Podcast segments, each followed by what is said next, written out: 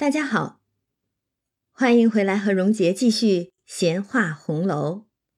今天我们要读第五十一回，薛小妹新编怀古诗，胡庸医乱用虎狼药。那上一回呢，我们讲到大家聚集在惜春的暖香坞，一起来创制春灯谜，因为老太太说了，马上就要过年了。你们与其作诗，还不如做点春灯谜。到了正月里，大家好玩的。所以李纨啊、李文、李启都做了几首这个灯谜，但是他们做的又太过雅了，谜底全都是一些呃字谜、四书上的句子谜。那对于老太太他们这样的人来说，当然是需要一些。俗物雅俗共赏吗？大家都好猜的才好玩儿。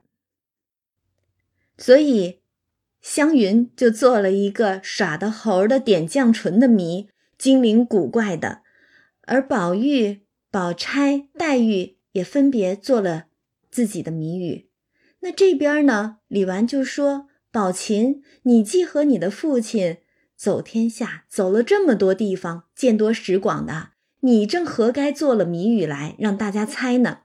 所以宝琴就一连气儿的做了十首绝句，而这十首绝句呢，就是十个地方的古迹，十首怀古诗。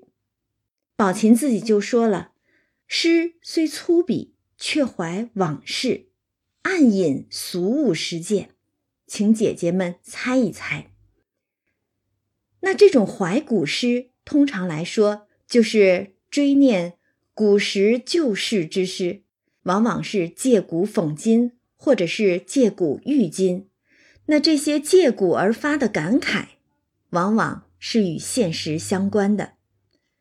那众人一听说宝琴将素习经过各省的古迹为题，做了十首怀古诗，内引实物，都说。这可是自然新巧，于是争着来看。那我们也来看看这十首诗哈。要说这十首怀古诗啊，可真是让《红楼梦》的读者为之纠结了有两百多年了吧？打从红楼问世，这十首没有交代谜底的灯谜诗，就让一代又一代的读者想破了脑袋，众说纷纭，各显神通。但谜底到底是什么，至今依然没有定论。我们现在先来看看这十首怀古诗。第一首《赤壁怀古》：赤壁沉埋水不流，徒留名姓在空舟。宣田一句悲风冷，无限英魂在内游。那这是十首怀古绝句当中的第一首《赤壁怀古》。我们会发现，这个诗写的其实很直白，并没有像往常古诗那样，好像是用词用典比较偏僻，句子比较晦涩难懂。相反，它是非常流畅、清晰、明白易懂的。所以，我们也不再特意的用白话文。去解说它了，但是我们可以大概说一说这些诗的意思。这首其实很明白，《赤壁怀古》也就是怀的大家耳熟能详的三国往事，火烧赤壁了。当时是孙刘联军，诸葛亮和周瑜联手，用火攻大破曹军于湖北，现在湖北的赤壁。但是这样的一场大战。必然是一将功成万骨枯，所以诗中就写“宣田一句悲风冷，无限英魂在内游”。这样一场大战之后，有多少人就将性命留在了古赤壁的战场之上啊？那第二首是交趾怀古，交趾其实就是现在。越南的北部地区，它曾经在中国古代历史上呢，被称为是交趾郡，隶属于某些 中国历史上的这个朝代哈。那薛小妹宝琴所做的交趾怀古的这个地点呢，他特意解说了一下，是马援立铜柱处。那其实这个马援也是东汉开国大将了哈，他是光武帝刘秀手下的一员大将，可是南征北战的呃勇武之将，而且是老当益壮，很大年纪的时候都披挂上阵，最终是为国捐躯，马革裹尸。是非常英勇的一个将军了。当时交趾郡的这个人起义，刘秀就是派了马援去镇压起义的。镇压起义之后，马援就在交趾立了两根铜柱，视为汉界，就是我立柱在此，铜柱立在这里，标明汉朝的疆界就在于此地了。所以。第二首诗《交趾怀古》实际上是宝琴就马援立铜柱处写的一首怀古诗。这个诗是这样写的：“铜柱金庸镇纪纲，声传海外播戎羌。马援自是功劳大，铁笛无烦说子房。”那这里边其实就是夸赞了。马援的武功，马援的功劳，而且他特意提到“铁笛无烦说子房”。子房其实大家也很熟悉了，就是张良。那张良曾用四面楚歌之计，乱了楚军的心神，赢得了垓下之战的胜利。那马援其实也有过类似的功绩，他在和羌人作战的时候，曾经。勒铜鼓呐喊，让敌人不知道有多少人杀将过来，也是借着声音之威赢得了大战。所以这首诗里边怀念马援，说功劳很大，铁笛无烦说子房，也就是像有张良那样计谋、那样功劳的人，并非张良一人而已。马援也是同样的一员猛将啊。那第三首诗。是中山怀古，宝琴还特意点出来，这个中山怀古呢，是写在孔志圭写北山遗文处。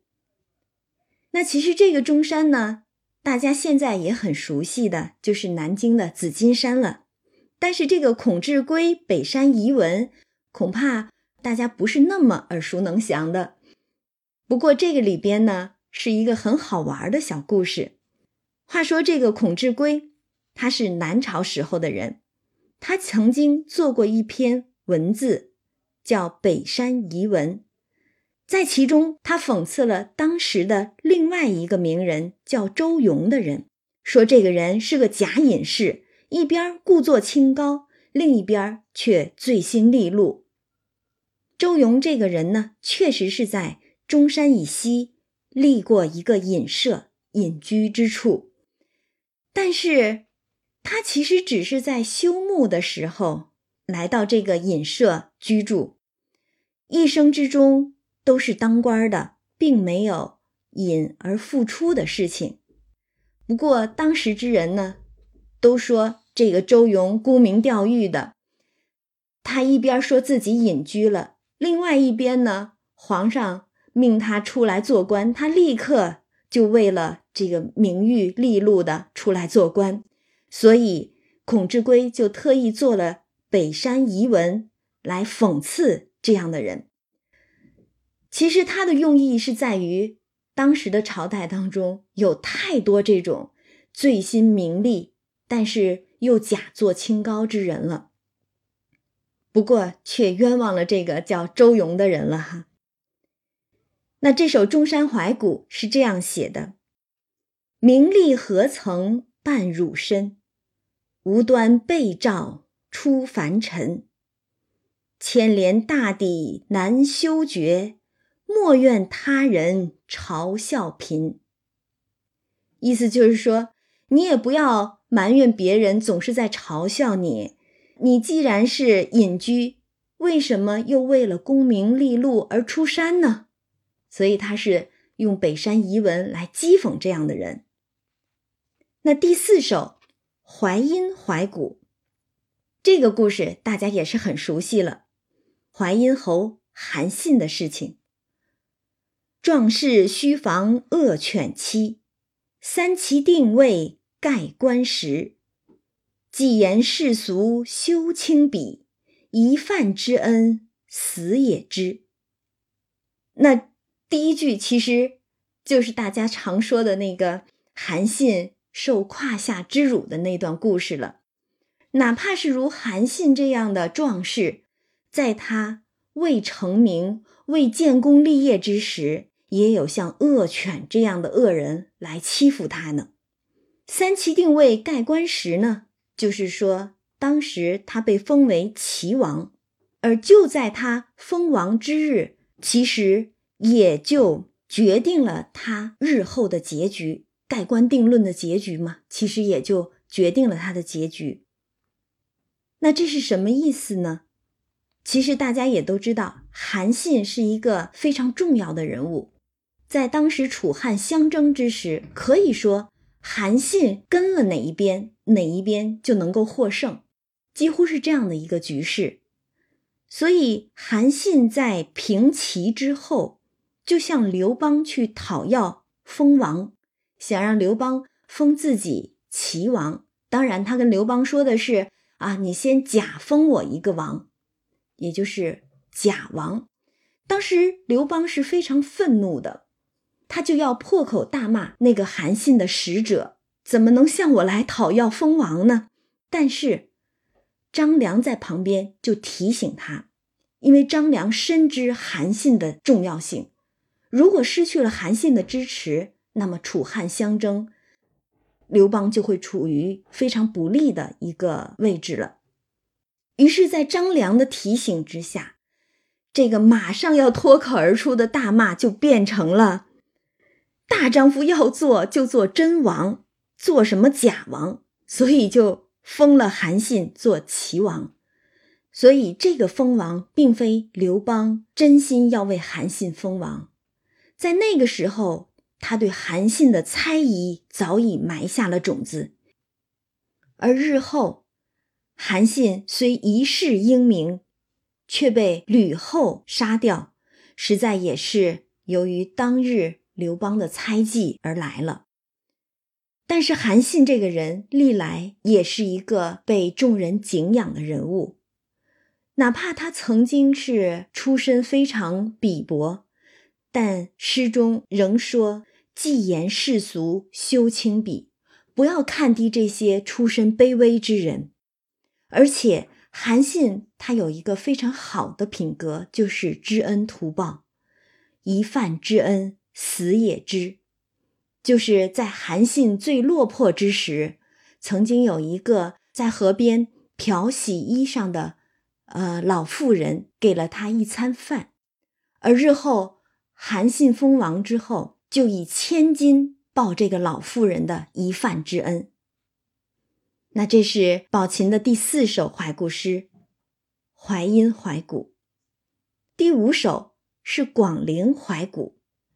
这个广陵实际上是现在的江苏扬州。这个诗是这样的：蝉噪鸦栖转眼过，随堤风景尽如何？只缘占得风流好，惹得纷纷口舌多。那这一段广陵怀古，实际上写的是隋炀帝了。隋炀帝曾经开凿了从长安到江都，也就是广陵（现在扬州这个地方）的河渠，一条运河，名叫通济渠。那在这条运河两岸，遍植杨柳，被称作隋堤。据说隋炀帝当时率领众人，包括他的皇后呀、妃子呀、宫中的这些仆从啊、官员啊等等的。浩浩荡荡的有一二十万人，从长安去往江都巡游，就是走的这条通济渠。那当时由于人多嘛，水上龙舟、楼船相连二百余里，两岸的这个牵船的船工就得有八万多人，可以说是穷奢极欲了。而沿途所过，百姓遭殃，留下的骂名也是世代相传了。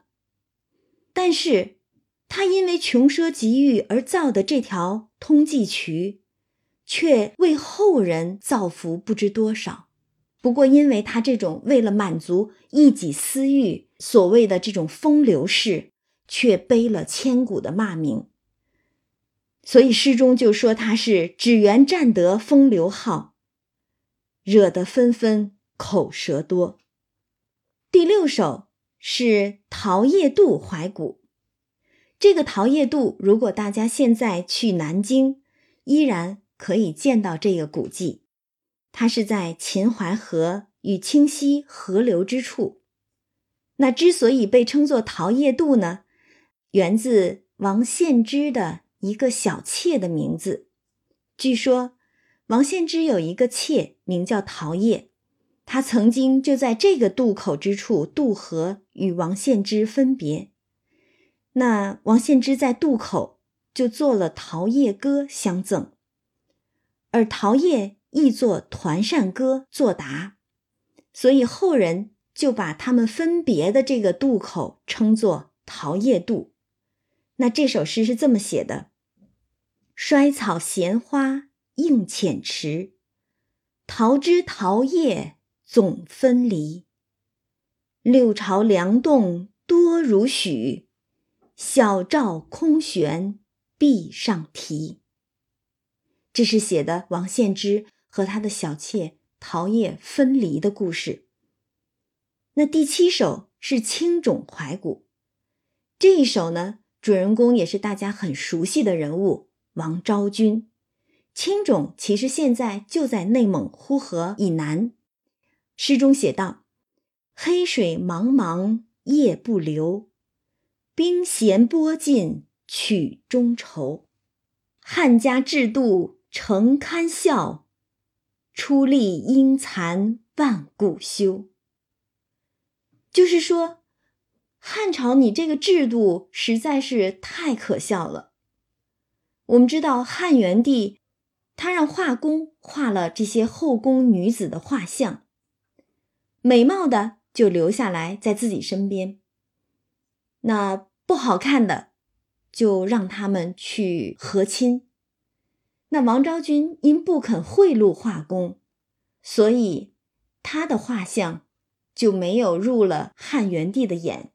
那汉元帝就派他去和亲匈奴，结果和亲之时。汉元帝见到真人了，才发现原来昭君美貌如丝啊，心中极恨，所以就把毛延寿等一众画工全都给杀了。但是宝琴的诗中却感慨：“你这个制度是有多可笑？你把画工杀了，却不知道实际上是由于你自己的无能而造成了这样的后果。”所以诗中。宝琴拿出力，也就是像臭椿与柞树这样的不成才的树木来比喻汉元帝，说他是无用之人，说你才应该是惭愧呀，是应该被万古嘲笑的无用之人啊。那这是第七首《青冢怀古》。第八首呢，这个故事大家更熟悉了，《马嵬怀古》，玄宗。和杨贵妃的故事。浅淡离云压亮妆，温柔一旦赴东阳。只因宜得风流计，此日依亲尚有香。那这个故事都不必说了。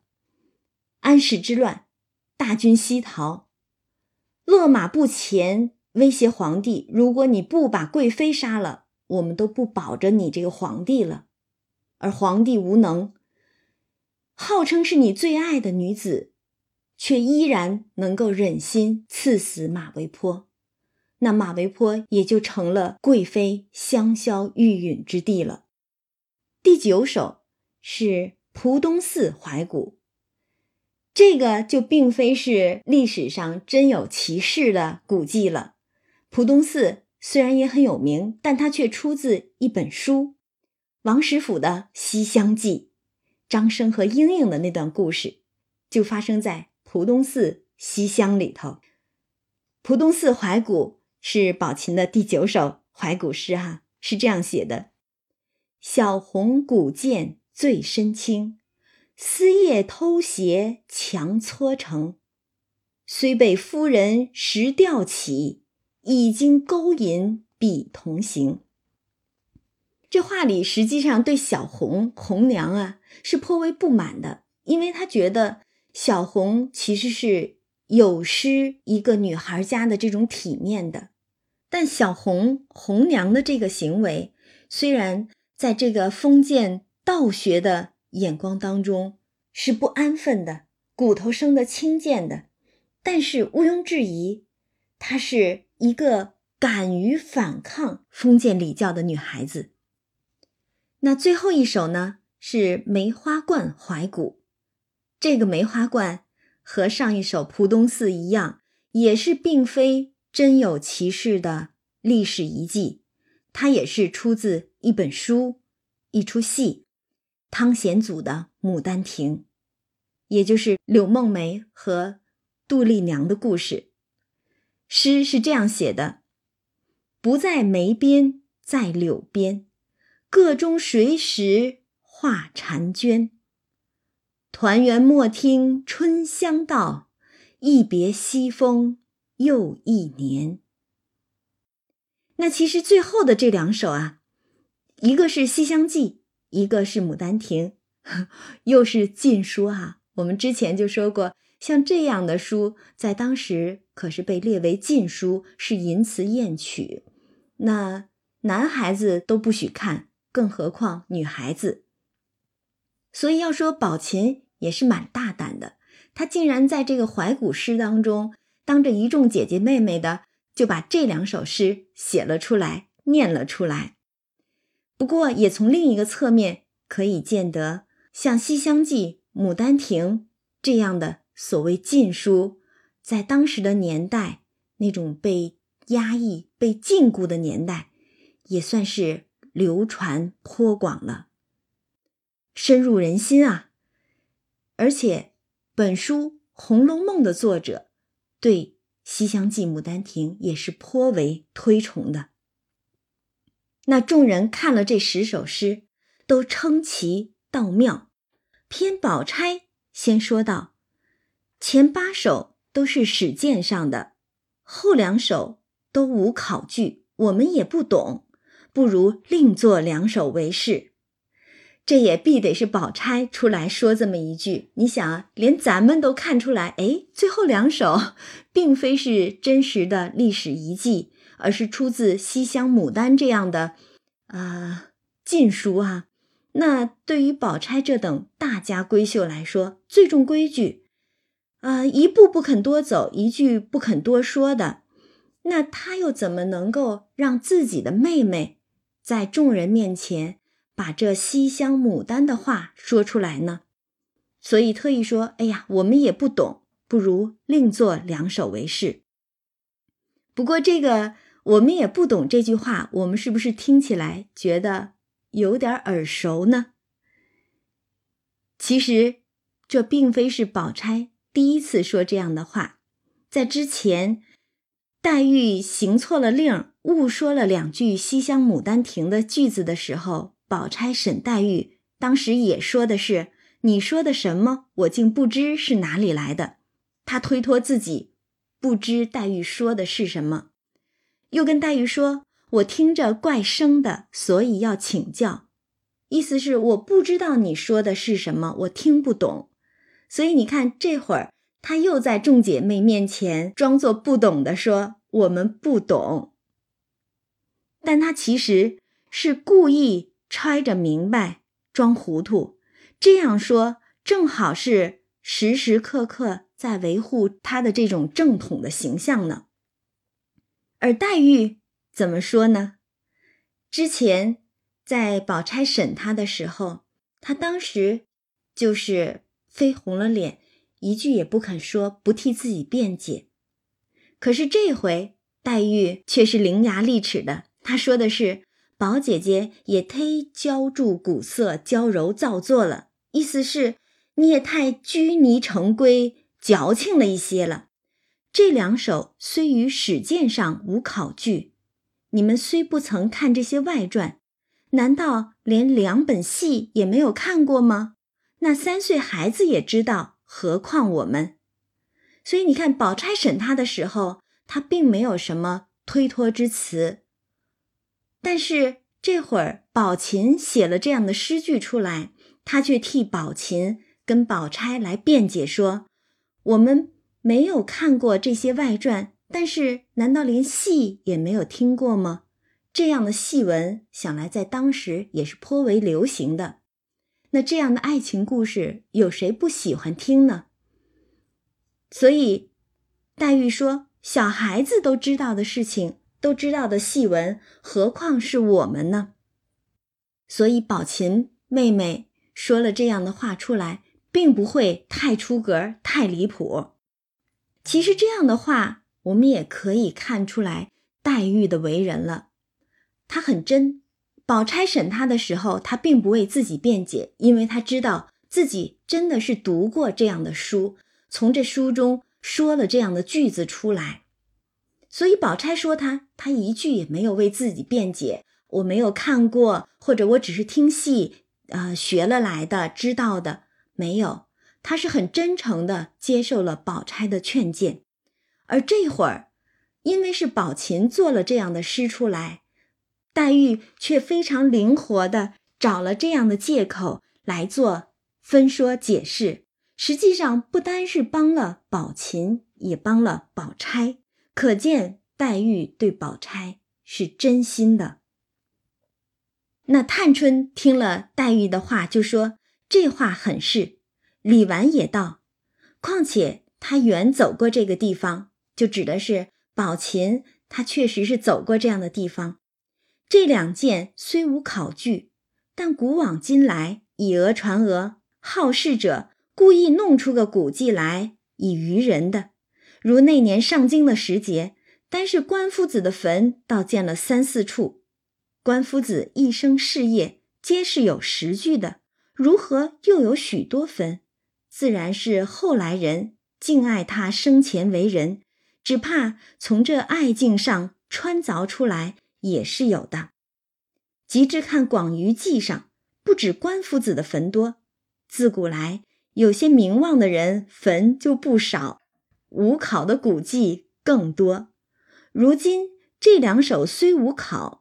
凡说书唱戏求的签儿上皆有批注，老小男女俗语口头，人人皆知皆识的。况且又不是看西厢《牡丹亭》的词曲，怕看了邪书，这竟无妨，只管留着。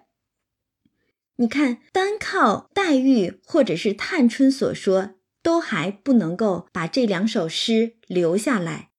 一定要李纨出来说句话，因为李纨是青年守寡，她可以说得上是封建礼教的典范人物了。而黛玉、探春毕竟是还未出阁的女孩，所以作者特意安排让李纨这个大嫂子作为一个权威人物，作为一个遵守礼教的典范人物出来说句话。那李纨。替宝琴想了这些开脱的理由，留下来这两首诗，就可以说是顺理成章的了。但是作者其实在这儿也是耍了一个滑头了。那宝钗的原意呢？本来是觉得这两首诗都涉及淫词艳曲嘛，涉及禁书的。可是这话不能明说呀，只能是假托无考据。来驳回宝琴，说你这两首诗别留着了。但是到了李纨这儿呢，却主要的来驳斥无考据之说，而对宝钗的真实用意——淫词艳曲或者是邪书一说，却是轻轻带过，只说又不是看了这样的邪书，啊，怕看了杂书移了性情哈。说不是这样的，只是到处听闻，人人皆知的，所以留着这两首诗，竟是无妨的。那其实李纨的这一段话，如果我们呃细思起来的话，竟是颇有点偷梁换柱、偷换概念的意思，避重就轻了嘛，对吧？因为宝钗的原意呢，是担心大家觉得宝琴的后两首诗有涉淫词艳曲。不雅，对女孩子来说，于名声有碍吗？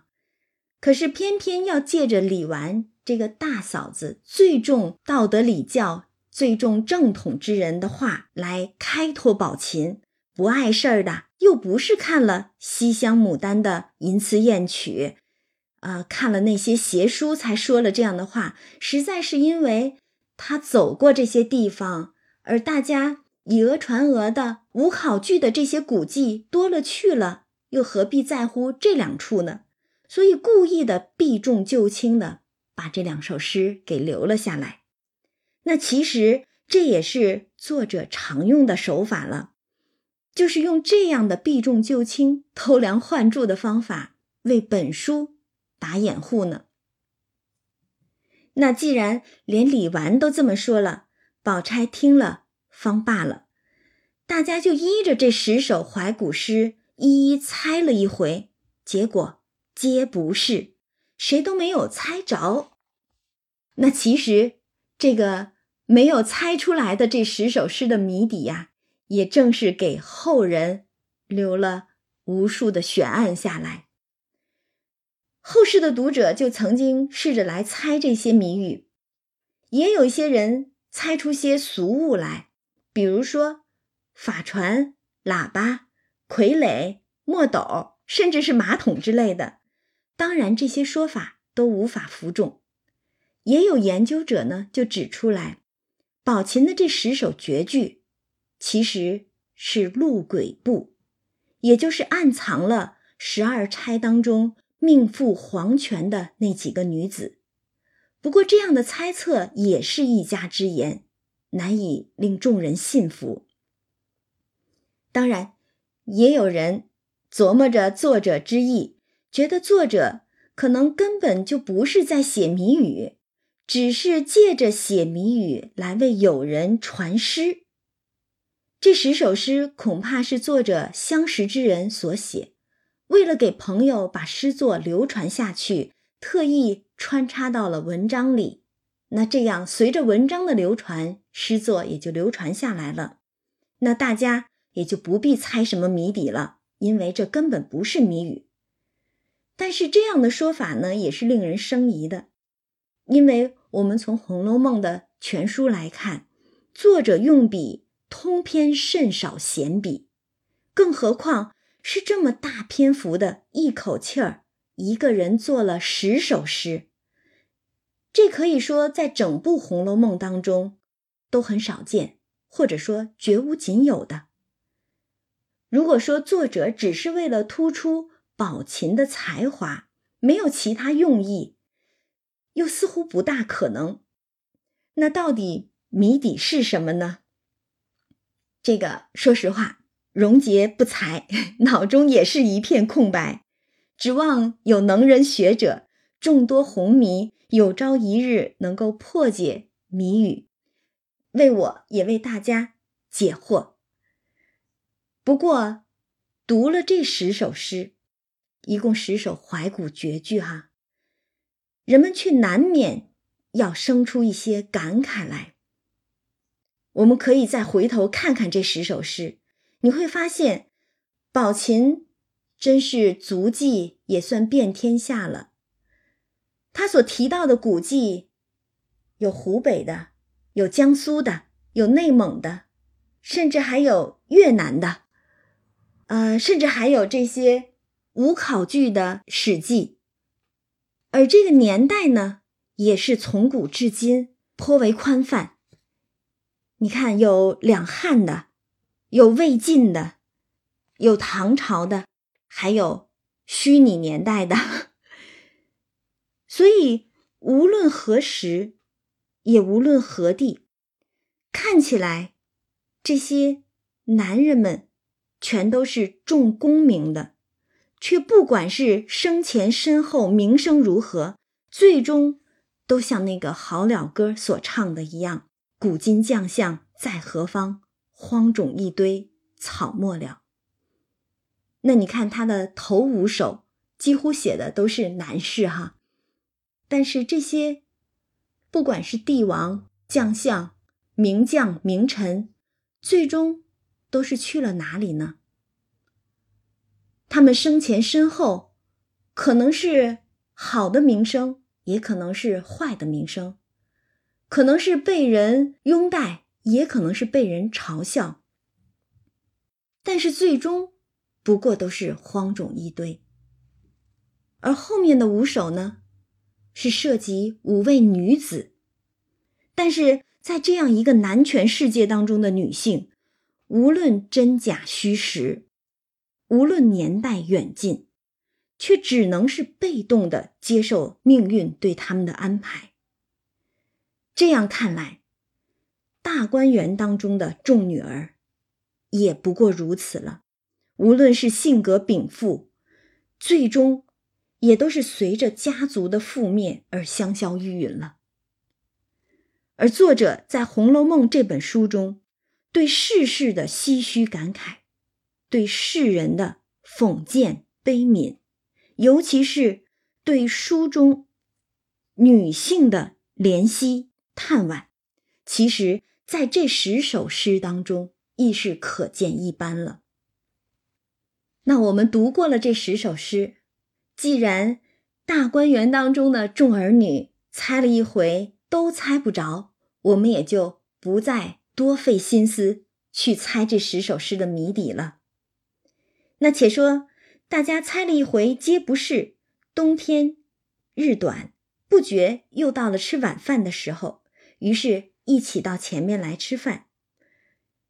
这时候就有人来回王夫人。说，袭人的哥哥花自芳进来说，他母亲病重了，想他女儿，来求恩典，接袭人家去走走。这是袭人的母亲病重，恐怕是想在临去之前再见女儿最后一面吧。所以王夫人听了就说：“人家母女一场，岂有不许她去的？”一面就叫了凤姐来，告诉给凤姐这件事儿，命她。酌量去办理，这个酌量就有文章了。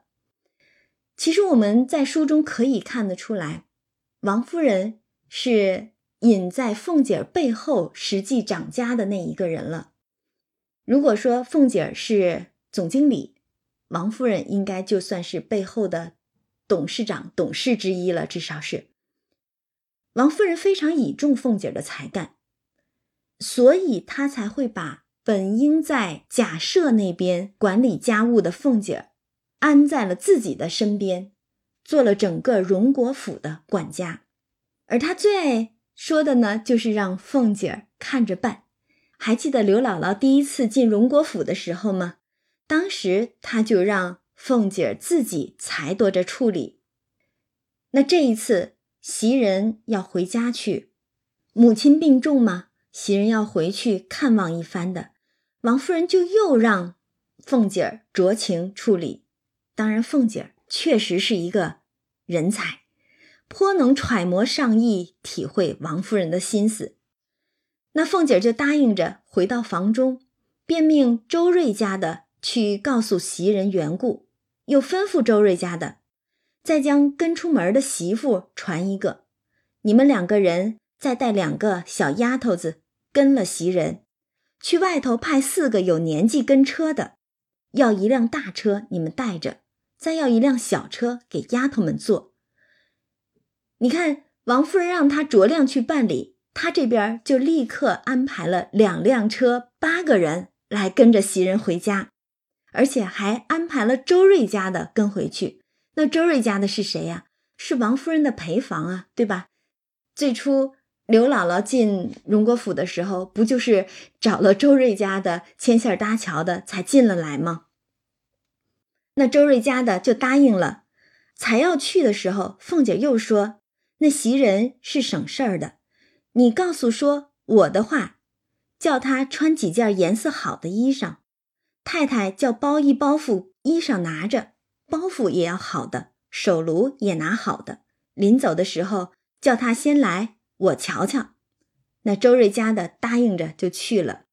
那你看凤姐的心思啊，还真的是非常缜密，很细致，关注到了细节上，让她多穿几件颜色好的衣裳，还要包一包袱衣裳，另外还要包袱也是好的，手炉也是好的。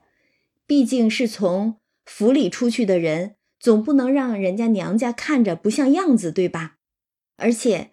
虽然说袭人作为宝玉的姨娘 还没有过了明路，王夫人并没有回给老太太和贾政知道这回事儿，但是从王夫人那儿，她已经是跟家里边这些媳妇啊、奶奶们都是说明白的。当时是当着凤姐儿和薛姨妈的面儿就说了：“哎，袭人这丫头好，比我的玉儿强了不知多少呢，而且是从自己的份例银子里边。”匀了一份出来，给了袭人。那给袭人的这一份可是完全比照着姨娘的份例来的。那凤姐儿当然是明白王夫人的心思，所以特意嘱咐周瑞家的：“你让袭人一定要好好的打扮了，好好的准备了才可以。”半日果然袭人穿戴来了，两个丫头和周瑞家的。拿着手炉衣包，凤姐就看袭人头上戴着几只金钗珠串，倒也华丽；又看身上穿着桃红刻线银鼠袄子，葱绿盘金彩绣的棉裙，外面穿着青缎的灰鼠褂。凤姐就笑说：“这三件衣裳都是太太赏你的，倒是好，但只这褂子太素了些。”如今穿着也冷，你该穿一件大毛的。其实这时候我们已经觉得有一些感觉上并不是很舒服，对吗？为什么？因为袭人的母亲病重，而且看起来即将不久人世。可是这时候，凤姐和袭人他们所做的事情就是怎样把袭人打扮的花枝招展。你看她穿的衣服。是桃红的袄子，葱绿的棉裙，外面罩了一个青缎的灰鼠褂。凤姐还说褂子太素了，而且穿着冷，你应该穿一件大毛的，也就是不单要好看，还要华丽。大毛的就是那种皮毛的衣裳，可不是普通的棉布衣裳了。那袭人就笑了，说：“太太就只给了这灰鼠的。”还有一件银鼠的，说赶年下再给大毛的，还没有得呢。凤姐儿也笑说：“我倒有一件大毛的，我嫌风毛出的不好了，正要改去，也罢，先给你吧。等太太年下给你做的时节，我再做吧，只当你还我一样。就是说我这儿有一件大毛的衣裳，但是风毛出的不好了。”所谓这个风毛呢，实际上就是，呃，通常在做这种冬天的皮毛衣服的时候，会在外面用锦啊，或者是缎呐这些丝绸做一个面儿，但是要把里边的毛在领口、袖口处露出来一些，那这些露出来的毛边就被称作风毛。那凤姐这边就说：“我倒是有一件现成的。”嫌它风毛出的不好，要改呢，不如你拿了先去用。但是他说了这话之后呢，众人也都笑了，说奶奶惯会说这话，成年家大手大脚的替太太不知背地里赔垫了多少东西，真真赔的是说不出来的，哪里又和太太算去？偏这会子又说这小气话，这些婆子丫头们啊，也真是会奉承，当着面儿就开始奉承凤姐了。这么一奉承不要紧，如果从他们的奉承话来看，那往日里拿着一家子上上下下的月钱放高利贷敛财的凤姐儿，一下子就成了一个慷慨大方、仁善贤良的凤姐儿了。这还是我们熟知的那个贪财的凤姐吗？是吧？那凤姐听了他们的奉承，也笑。太太哪里想到这些？究竟这又不是正经事儿，再不照看也是大家的体面。说不得我自己吃些亏，把众人打扮体统了，宁可我得个好名儿也罢了。一个个像烧糊了的卷子似的，人先笑话我说我当家，倒把人弄成花子了。那你听凤姐这话，其实意思就很明白了。原来凤姐看中的，并不是说真的有多慷慨大方，真的是多替下人着想。她实际上看重的是体面，是国公府在外人眼中的那个架子，维系着这个架子不倒，把大家都打扮的很体面。这在凤姐看来，就是她的本事，他的能耐，也就是他的功劳和成绩。所以。这样粉饰太平，把众人打扮体统了，也就是他乐此不疲的事情了。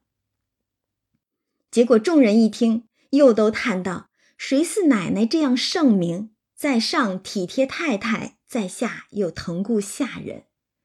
你看这个话说的，我们真不知道这个作者到底是正说还是反说了。但是。我们得谨记着作者的提醒，你得向反面看。所以，哪怕是众人奉承凤姐的这番话，我们只要记得你向反面看，也就不会觉得有多违和了。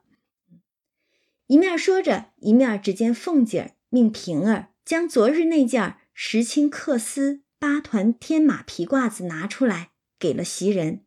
这可就是一件大毛的衣裳了。然后凤姐又去看那个包袱，就是包衣裳用的那个包袱皮儿，只见是一个檀墨花翎水红绸里的夹包袱，里面包着两件半旧的棉缎袄和皮褂。凤姐就又命平儿把一个玉色绸里多罗尼的包袱拿出来，又命包上一件雪褂子。雪褂子就是在外面可以防雪的那种大褂子或者大斗篷。结果平儿就去拿出来一件是半旧的大红猩猩毡，一件是半旧的大红羽纱。其实甭管还是羽缎、羽纱，这也都算是舶来品了，一种西洋的这种织法，用了呃丝绸加上羊毛、棉线、呃生羊毛这样编织而成的。那羽缎羽纱和这种星星毡，就这种毡子，最大的特点。就是不沾水，比较硬实。那在下雪天穿的时候，也就不怕雪打透了。那平儿一下子拿了两件来，袭人就说一件就当不起了。平儿笑说：“你拿这件星星毡的，把这件指的是另外一件羽纱的拿出来，叫人给邢大姑娘送去。昨儿那么大雪，人人都是有的，不是星星毡。”就是羽缎羽纱的十来件大红衣裳，映着大雪，好不齐整。就指他穿着那件旧毡斗篷，越发显得弓肩缩背的，好不可怜见的。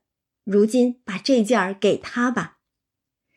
原来平儿拿了两件出来，一件是给袭人的，另外一件是要给秀烟的。而他描述的这一段也确实如此，大家还记得吧？在更前一回《琉璃世界》白雪红梅之中，那众人踏雪出来的时候，都是身着各色的斗篷，简直就是一次高级的冬装服装面料展示会。什么星星毡呐、羽缎、羽纱、多罗尼的，对吧？唯独秀烟仍旧是加长的旧衣，所以平儿就说：“就她。”秀烟穿着一件旧毡的斗篷，越发显得弓肩缩背的。尤其是在这么多大红斗篷的映衬之下，可不就显得秀烟越发可怜劲儿的。那平儿拿出的那一件雨纱的呢，就是要给秀烟了。凤姐就笑了，说：“我的东西，她私自就要给人，我一个还花不够，在天上你提着更好了。这是接了刚才的话，因为刚才不就是说要把自己的东西给了袭人吗？这回可好了，平儿又把凤姐儿另一件衣裳要给了秀烟。众人就都笑说：“这都是奶奶素日孝敬太太，疼爱下人。若是奶奶素日是小气的，只以东西为事，不顾下人的姑娘，哪里还敢这样呢？”凤姐也笑说：“所以知道我的心的，就是他知三分罢了。”这是说平儿是自己的知心人，这话说的不错。平儿还真是他的知心人。平儿之所以要给秀烟衣裳，实际上也是照应了前文。当时凤姐儿不是看着秀烟心肠所为，不像她父母和邢夫人那样吗？呃，反倒是个极稳重可疼的。所以凤姐儿颇怜秀烟家贫命苦，比别的姊妹反倒多疼了她一些。那这会儿，平儿是凤姐儿的知心人。懂得凤姐儿的心思，所以就替凤姐儿把这件衣裳 要送给秀烟了。但是，我们就看这一段话啊，其实我们可以想一下凤姐儿的为人。我们刚才也说了，她是一个精明算计的人，她懂得揣摩上意，讨好老太太太太。当然，她也是一个贪婪敛财之人。甚至有的时候可算得上是手段毒辣的，但正因他尚存的一丝善良，比如说对刘姥姥的偶因记刘氏，对吧？那一点点接济，包括对秀烟的这一番接济，一件衣裳这样的接济，一点点呃疼爱，却让人对他恨不起来，哪怕他是那样的一个人，读者。却对他恨不起来，正是这一点善良的缘故啊。那凤姐说着，又嘱咐袭人说：“你妈若好了就罢，若不中用了，只管住着，打发人来回我，我再打发人给你送铺盖去，可别使他们的铺盖和梳头的家伙。”这话说的原本是一家子，但是现在。你是从我们家国公府出去了，那一方面可能是注重卫生的缘故，但我觉得更多的可能是因为体面，因为等级划分的缘故，所以嘱咐袭人别使他们的铺盖和梳头的家伙。又吩咐周瑞家的说：“你们自然知道这里的规矩，也不用我吩咐。”周瑞家的答应，都知道我们这去到那里。总叫他们的人回避，若住下，必是另要两间房的。说着，跟了袭人出去，又吩咐预备灯笼，遂坐车往花字坊家来，不在话下。你看袭人回家的这一小段描写，俨然是一次小小的省亲啊，对吧？我们去比较和元春省亲的那一次来看。元春省亲，另盖别院，于是就有了现在的省亲别墅大观园。那袭人回家也是另外要两间房间住，不和家里的人在一起住。